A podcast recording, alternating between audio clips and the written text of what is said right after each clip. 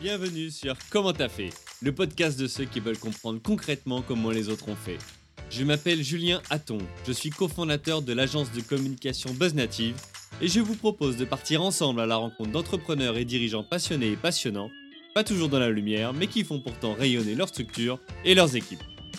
À ces profils au parcours non linéaire, audacieux ou encore atypiques, je n'ai qu'une seule envie, leur poser la question comment t'as fait?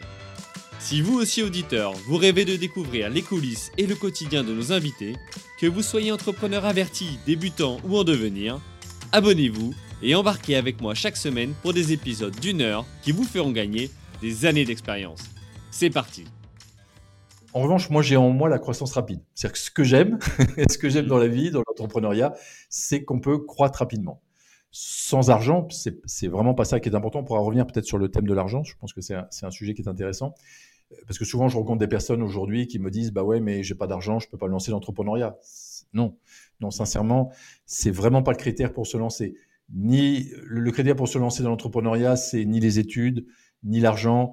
Euh, moi, quand j'ai introduit mon entreprise en bourse et que je l'ai revendue, j'ai côtoyé des chefs d'entreprise qui avaient des, qui, qui, venaient de vendre leur boîte plusieurs centaines de millions d'euros, euh, qui étaient beaucoup, euh, peut-être encore plus riches que moi à l'époque.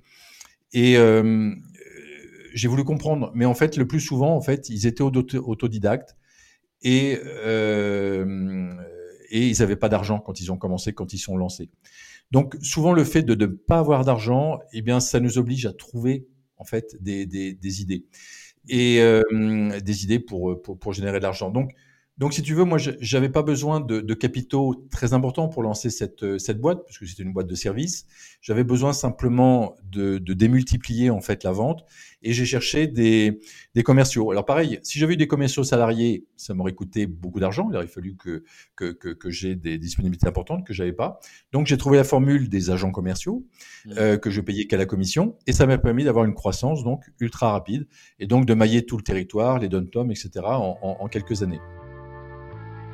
Alors, l'extrait vous a plu? Restez connectés, l'épisode entier arrive très prochainement. Pour en être informé, abonnez-vous au podcast Comment t'as fait sur Apple Podcast, Deezer, Spotify ou toutes les autres plateformes d'écoute. Rendez-vous sur commenttafait.fr pour vous inscrire à la newsletter. Salut les amis